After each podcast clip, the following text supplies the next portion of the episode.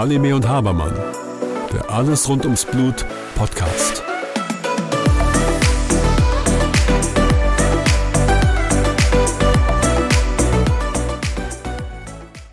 Hallo Susanne. Hallo Björn.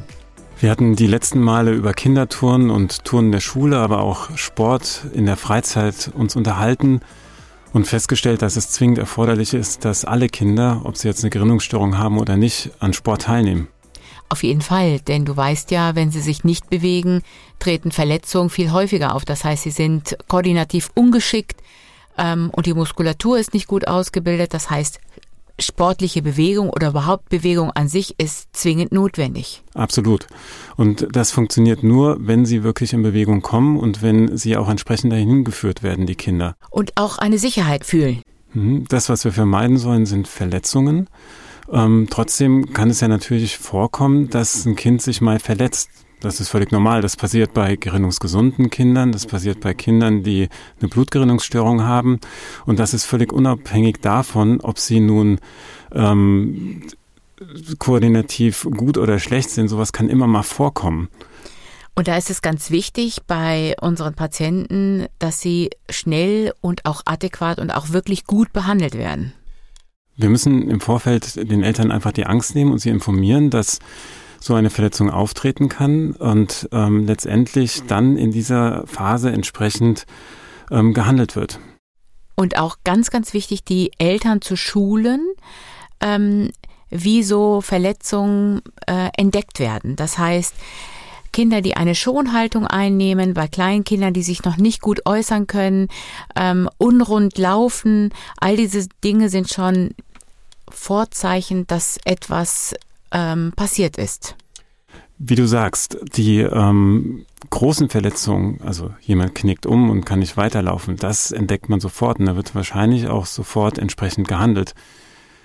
Eher gefährlich für die Langzeitfolgen sind die Verletzungen, die zunächst nicht bemerkt werden oder von dem Kind vielleicht auch nicht so wahrgenommen oder auch erzählt werden. Vielleicht ein leichtes Umknicken, macht weiter Sport, es geht auch noch und dann am Ende ähm, wie du sagst, fängt dann das Kind an zu hinken und das Sprunggelenk schwillt vielleicht an.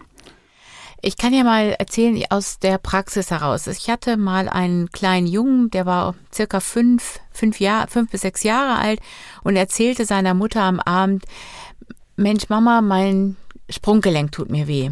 Die Mutter untersuchte das äh, Sprunggelenk, sah keine Schwellung. Er lief ähm, hin und her und eigentlich war nicht wirklich richtig was zu sehen. Trotzdem bemerkte der Junge, irgendetwas stimmt nicht. Und dann hat die Mutter auch selber gesagt, na gut, vielleicht bildet er sich das einfach nur ein und will nicht ins Bett gehen. Und ähm, haben das eben tatsächlich nicht behandelt. Und dann kam das große ja, ähm, das große Erwachen am nächsten Morgen, weil dann war das Sprunggelenk wirklich massiv geschwollen, muss man sagen. Und ich erzähle dir mal eine andere Geschichte. Ich hatte in der Sprechstunde einen damals 19-jährigen Patienten, der kam mit Beschwerden am Sprunggelenk und der hatte nachweislich, zumindest das, was er bislang berichtet hatte, nie eine Blutung im Sprunggelenk gehabt. Und als ich das Sprunggelenk dann untersucht hatte und dann auch den Ultraschall gemacht hatte, sah man eindeutig, dass da schon Veränderungen waren. Das war eine Entzündung von der Gelenkschleimhaut da, da war Flüssigkeit drin und der Knorpel sah auch nicht mehr so toll aus. Und als wir uns dann unterhalten hatten, kam dann irgendwann raus, ja, er ist mal umgeknickt beim Fußball. War immer gut gewesen, war dann normal in der Notaufnahme und hat da eine Schiene bekommen für sechs Wochen und es war wirklich die einzige Verletzung, die er hatte.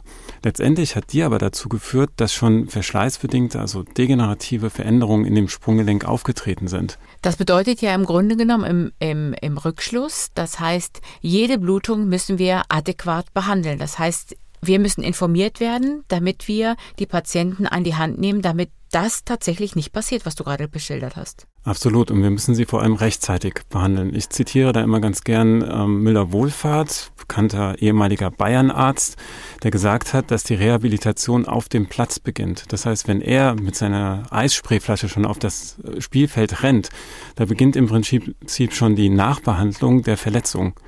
Und ich glaube, diese Parallelen zum Profisport, die können wir auch bei unseren Patienten mit Hämophilie ganz gut ziehen.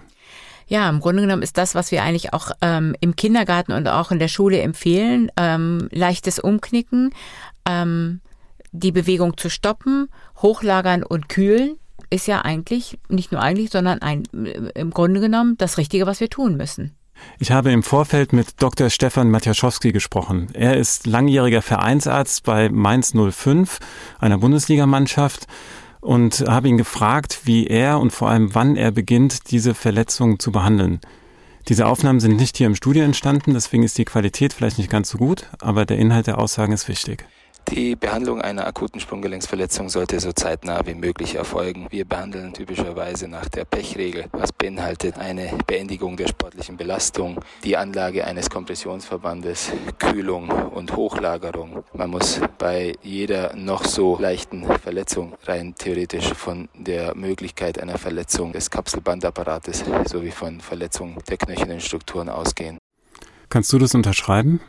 Ja, auf jeden Fall. So empfehlen wir es auch im Kindergarten für die Kinder und auch in der Schule. Das heißt, ähm, Stoppen der Bewegung, Kühlung und Hochlagerung. Und tatsächlich Kompressionsverband ähm, bin ich bei den Hämophilen am Anfang etwas zurückhaltend wegen der doch ähm, Zunahme der Blutung und das kann eher zu einem Kompressionseffekt ähm, führen. Das heißt, die den Kompressionsverband ganz am Anfang, da bin ich tatsächlich etwas zurückhaltend. Genau, und da sprichst du genau das an. Wir haben es ja nicht unbedingt mit gerinnungsgesunden Profisportlern zu tun, sondern bei uns spielt der Faktor Blutgerinnungsstörung, Hämophilie noch eine Rolle. Und den müssen wir damit berücksichtigen. Und da stimme ich dir zu, den Kompressionsverband sollten wir vielleicht weglassen. Ähm, um auch zu beurteilen, wie stark ist eigentlich eine Blutung und vor allem, wie stark ist eine Beteiligung des Gelenkes. Also blutet es nur außerhalb des Gelenkes ein, wenn überhaupt, oder in das Gelenk rein. Und das müssen wir eben bei der Behandlung mit berücksichtigen. Im Grunde genommen muss man da äh, sehr schnell schauen, ob tatsächlich ähm, das Blut in das Gelenk ähm, gelaufen ist, ja oder nein. Aber im Zweifel würden wir ähm, Gerinnungsfaktoren spritzen, um tatsächlich die Folgeschäden ähm, tatsächlich auch zu verhindern. Weil wenn das Blut einmal im Gelenk ist, tritt der Schaden ein. Damit es eben nicht so ist wie bei dem 19-Jährigen, den ich eben erwähnt habe. Wir haben ja da ganz gute Möglichkeiten. Ne? Wir haben den Ultraschall, wir können in das Gelenk reinschauen. Das setzt natürlich voraus, dass der Patient, sobald es geht, eben in das Gerinnungszentrum oder zum Orthopäden geht, um herauszufinden, ob Blut im Gelenk ist. Genau. Und wenn dem so ist, muss dann auch adäquat behandelt werden.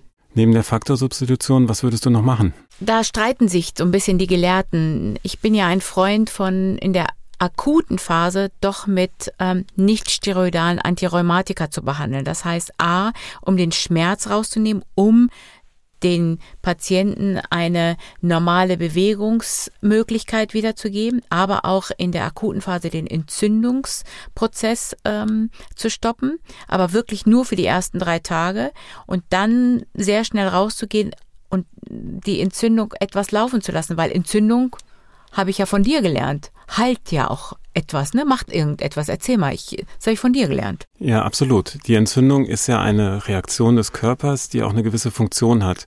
Und auch da müssen wir so ein bisschen unterscheiden, wo tritt diese Entzündung auf. Wenn diese Entzündung in dem Gelenk ist, dann wollen wir sie eher nicht haben, weil sie eine Folge der Einblutung ist. Aber wenn diese Entzündung sich im Bereich der verletzten Sehnen oder auch der, der Bänder abspielt, dann brauchen wir diese Entzündung, um eben diesen Heilungsprozess in ähm, Gang zu halten und diese verschiedenen Phasen, die der Körper einfach braucht, ähm, abzulaufen.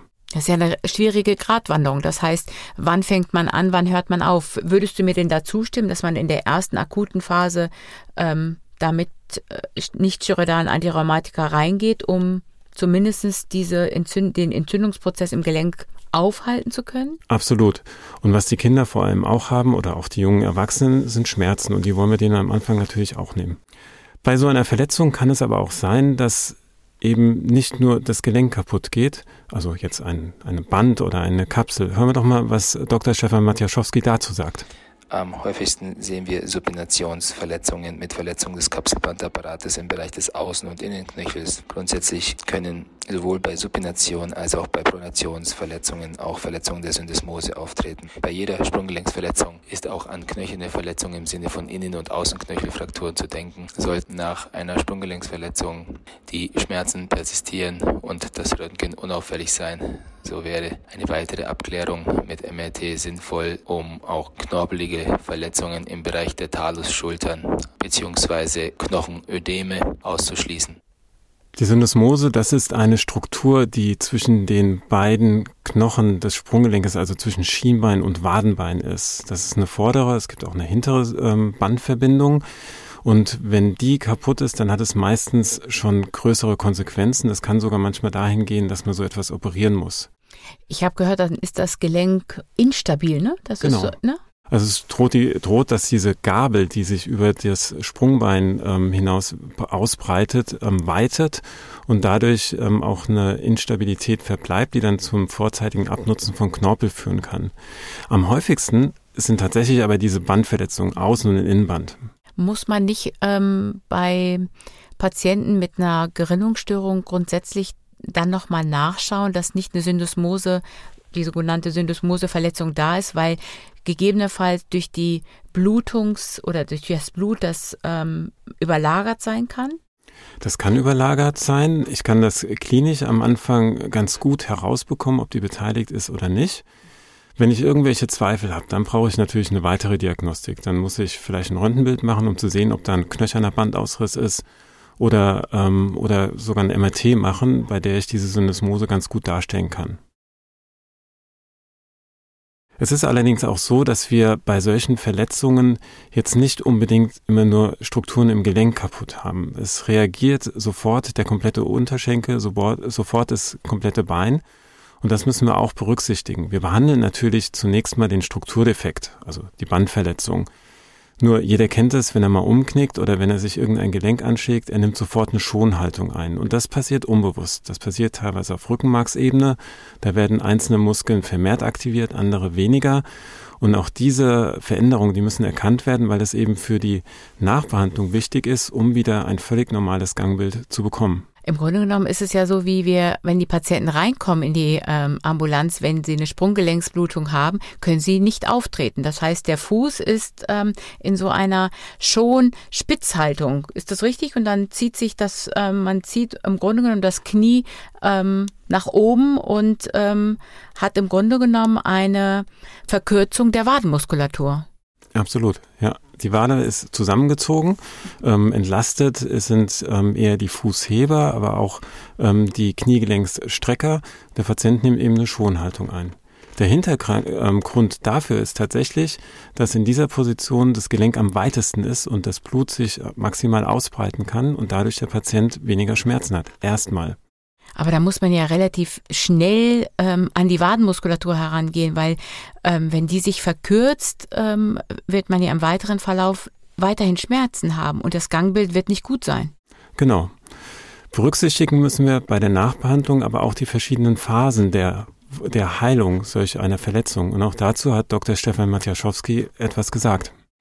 Die Therapie einer Sprunggelenksverletzung sollte phasenadaptiert in Anlehnung an die Heilungsphasen erfolgen. In der ersten Phase, der sogenannten Entzündungsphase, äh, behandeln wir sehr, wenn immer möglich, früh funktionell. Dies setzt natürlich voraus, dass keine schwerwiegende strukturelle Verletzung vorliegt.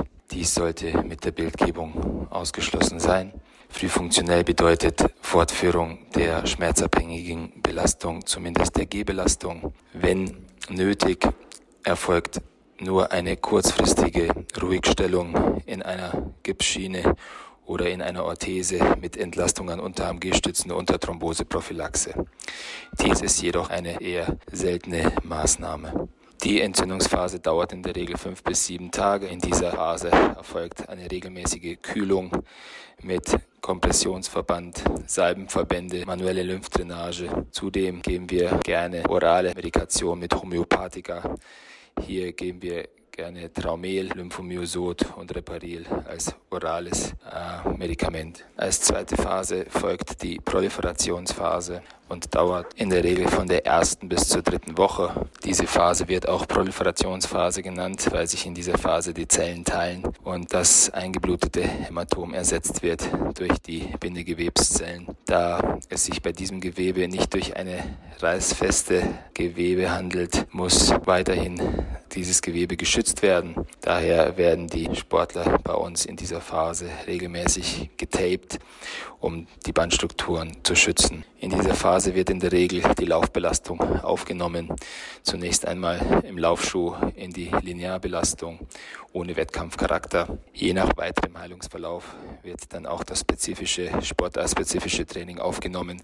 Natürlich immer mit Taping und Schutz der verletzten Bandstrukturen. Supportive Maßnahmen wie manuelle Lymphdrainage, Salbenverbände sowie die orale Medikation wird fortgeführt.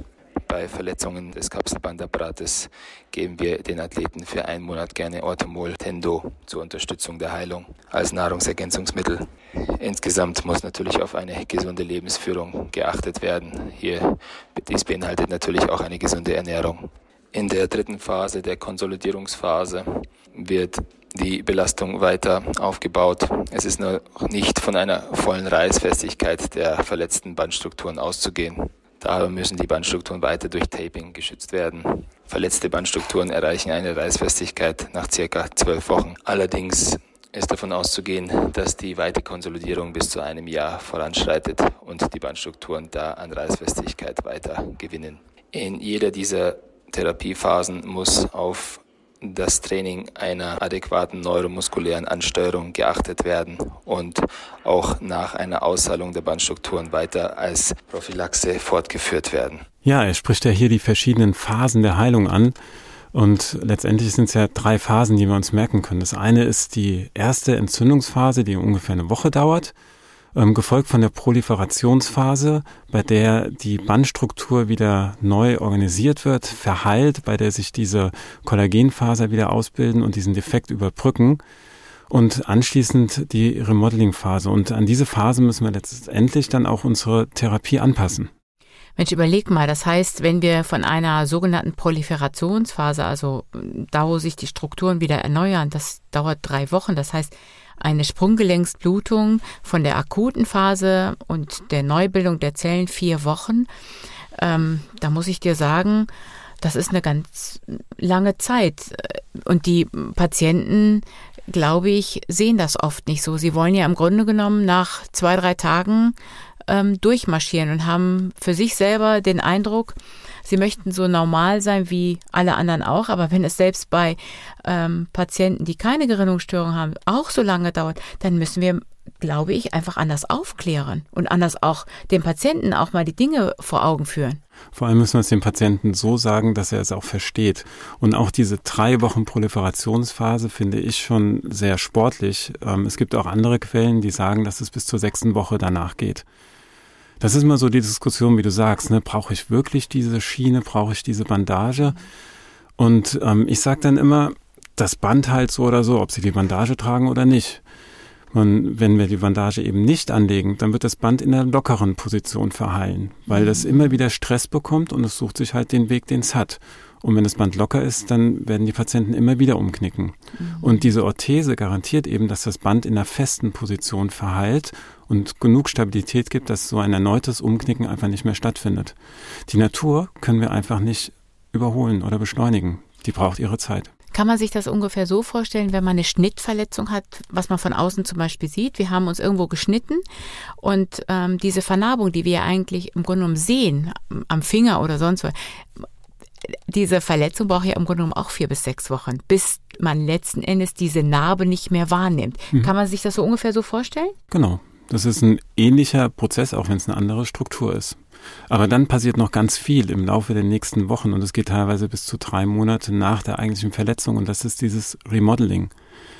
Wenn dieses Band verheilt ist nach sechs Wochen, dann ist es nicht sofort voll einsatzfähig, sondern der Körper versucht dann diese, ja, ich sag jetzt mal, das überschnelle Reparieren in eine vernünftige Funktionsform umzusetzen und führt einfach eine neue Umstrukturierung der einzelnen Fasern durch, sodass das Band dann auch wieder voll einsatzfähig ist.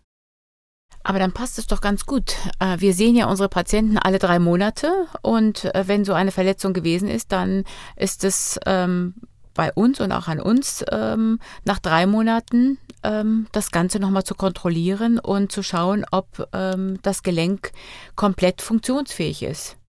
Da gebe ich dir vollständig recht. Nur was ich ganz gerne mache, ist, dass ich die Patienten dann nochmal nach sechs Wochen sehe. Einfach, um auch eine gewisse Bindung zu haben, mhm. dann mit denen zusammen die Schiene abzunehmen, nochmal die Funktion des Bandes zu überprüfen. Du hattest vorhin die Syndesmose angesprochen, mhm. nochmal alles untersuchen, nicht, dass dann doch irgendwas übersehen wurde, mhm. um mit ihnen dann auch nochmal zu besprechen, wie sie jetzt langsam die Belastung aufbauen können. Beispiel, umgeknickt beim Volleyball oder beim Badminton, der kann nicht sofort wieder anfangen, Badminton zu spielen, sondern das ist erstmal eine komplett lineare Belastung, zum Beispiel ganz normal joggen, nach vorne laufen, ohne dass da irgendeine Gefahr eines Umknickens ist, um das Gelenk wieder an die Bewegung zu gewöhnen. Du hast gerade Joggen angesprochen. Können die denn tatsächlich einfach ähm, drauf losjoggen, egal welcher Untergrund ähm, vorliegt. Ich meine, das ist ja bei unseren Patienten muss man ja immer sehr klar formulieren, was sie dürfen und wie sie etwas durchführen dürfen. Ja, absolut. Auch da ist es ähnlich wie beim Schulsport. Das Gelenk muss darauf vorbereitet werden. Ja. Und ähm, viele haben dann ähm, die Meinung, dass der weiche Waldboden vielleicht genau. das Beste ist. Nur ähm, da muss ich klar Nein sagen. Das Beste ist tatsächlich dann der Asphalt mit einem vernünftigen Schuh, weil da eben nicht die Gefahr besteht, dass das Sprunglenken in irgendeiner Form verkippt. Ja, das ist spannend, weil die meisten sagen dann, ach komm, weicher Untergrund, da kann mir nichts passieren. Ne? Und das ist äh, an der Stelle, glaube ich, ganz wichtig nochmal zu erwähnen. Was sagt denn Dr. Stefan Matiaszewski, wann seine Spieler wieder mit dem Sport beginnen? Grundsätzlich wäre eine Ausheilung der Kapselbandstrukturen vor der Wiederaufnahme einer sportlichen Belastung mit Wettkampfcharakter wünschenswert. Nach meiner Erfahrung ist eine sportliche Belastung ohne Wettkampfcharakter bei klinischer Beschwerdefreiheit, freier Beweglichkeit des Sprunggelenkes und kompletter Abschwellung mit einer Orthese oder mit Taping durchaus schon früher möglich. Er hat hier drei Sachen angesprochen. Das eine ist die Schwellung, die weg sein muss. Ja. Der hat die ähm, Schmerzfreiheit angesprochen und er hat die Bewegungsfreiheit angesprochen. Und ich denke, gerade aus diesem Grund ist wichtig, dass wir die Patienten dann auch nochmal nach sechs Wochen sehen, um genau danach zu suchen um zu sehen, ob das Gelenk gut beweglich ist, ob überhaupt noch Schmerzen da sind, weil viele berichten, dass sie dann doch noch leichte Beschwerden haben. Und äh, die sollen natürlich nicht sofort joggen gehen. Ne? Und die brauchen dann vielleicht auch eine vorübergehende Unterstützung mit einem Physiotherapeuten, um die Beweglichkeit wieder herzustellen. Ah, da muss ich dich mal kurz unterbrechen, weil nach sechs Wochen im Grunde müssen wir als ähm, Gerinnungsärzte, also als Behandler, die Patienten viel häufiger sehen, um zu schauen, ob die Schwellung noch da ist oder nicht. Das heißt, ähm, wir an der Stelle müssen die Patienten tatsächlich ähm, jede Woche sehen, um entscheiden zu können, wie viel Gerinnungsfaktoren sie bekommen müssen. Das heißt, unsere äh, Beobachtungsphase muss tatsächlich in der Phase jede Woche sein und dann schicken wir sie dann zu euch nach sechs Wochen. Ja, oder du hast den Luxus, dass ähm, ich da auch drauf schaue. Genau, so machen wir es ja. Nein, aber das ist ja. perfekt. Ja? ja? Und dann kann man ja frühzeitig erkennen, ob es da irgendwelche Probleme gibt mhm. und ähm, gegebenenfalls auch schon vorzeitig intervenieren. Genau. Und dann ist es auch in der Nachbehandlung so, dass wir auch dort verschiedene Phasen einfach durchlaufen. Und es wird ja immer im Sport Turn to Competition, also zum Wettkampf gesprochen. Und ähm, da ist auch ganz klar, es kann nicht jeder sofort wieder in den Wettkampf einsteigen, sondern er muss darauf vorbereitet werden. Und da gehört dann gerade in dieser Remodeling-Phase nicht nur dieses, was ich eben angesprochen hatte, dieses Joggen dazu, sondern es gibt auch ähm, propriozeptive Übungen. Propriozeption bedeutet, dass der Körper intuitiv weiß, wie zum Beispiel ein Gelenk zu dem jetzigen Zeitpunkt im Raum steht und seine Muskulatur entsprechend aktiviert, um das zu stabilisieren. Das kann man trainieren, wie zum Beispiel im Einbeinstand, Beispiel Zähneputzen, drei Minuten auf einem Bein stehen, aber auch gesteigert dann auf einem weichen Untergrund, einer Yogamatte. Das Knie fängt dann an zu wackeln das muss auch so sein, weil dann in dem Moment die Spieler und Gegenspieler der Muskulatur gegeneinander arbeiten und lernen, das ähm, Sprunggelenk in diesem Fall oder auch das Kniegelenk auf ähm, so in ungewohnten Situationen zu stabilisieren. Und auch das muss der Körper gut können, ähm, damit eben im Wettkampf, wenn es zu einer ungewollten Bewegung kommt, ähm, entsprechend unbewusst reagiert werden kann.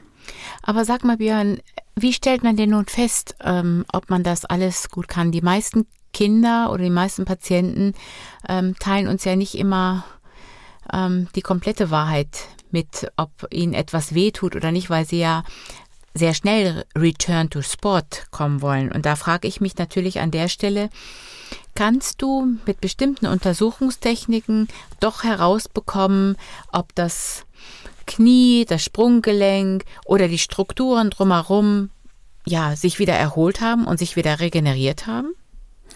Ich denke, das ist möglich bis zu einem gewissen Grad. Und ähm, was ganz wichtig ist, das Gelenk einfach mal in die Hand zu nehmen und ähm, zu schauen, ist da irgendwie noch eine Veränderung. Wir haben ja das Schöne am Sprunggelenk und am Kniegelenk, wir haben den Seitenvergleich. Mhm. Und wir können schauen, ist da vielleicht noch eine Temperaturdifferenz da. Mhm. Und es gibt bestimmte Punkte, auf die ich einfach mal drücken kann, auf die Gelenkkapsel oder auf Sehen. Und dann schaue ich dem Kind in die Augen und dann sehe ich, ob da noch ein Schmerz da ist oder nicht. Und dieses Testen, ob der ähm, Fuß entsprechend gut stabilisiert ist, mhm. ich kann das Kind einfach mal laufen lassen, ich kann es auch bitten, einfach mal auf einem Bein zu stehen, schauen, wie es reagiert. Oder wenn es meint, schon gut drauf zu sein, auch einfach mal bitten, auf einem Bein hochzuspringen.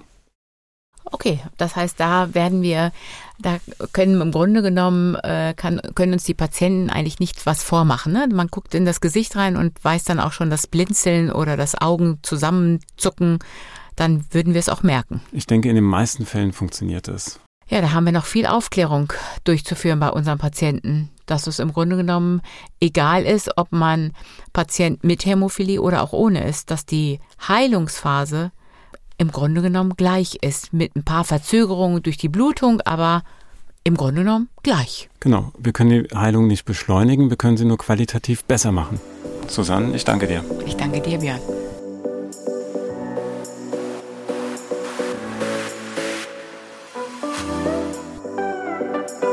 Halime und Habermann, der Alles rund ums Blut Podcast.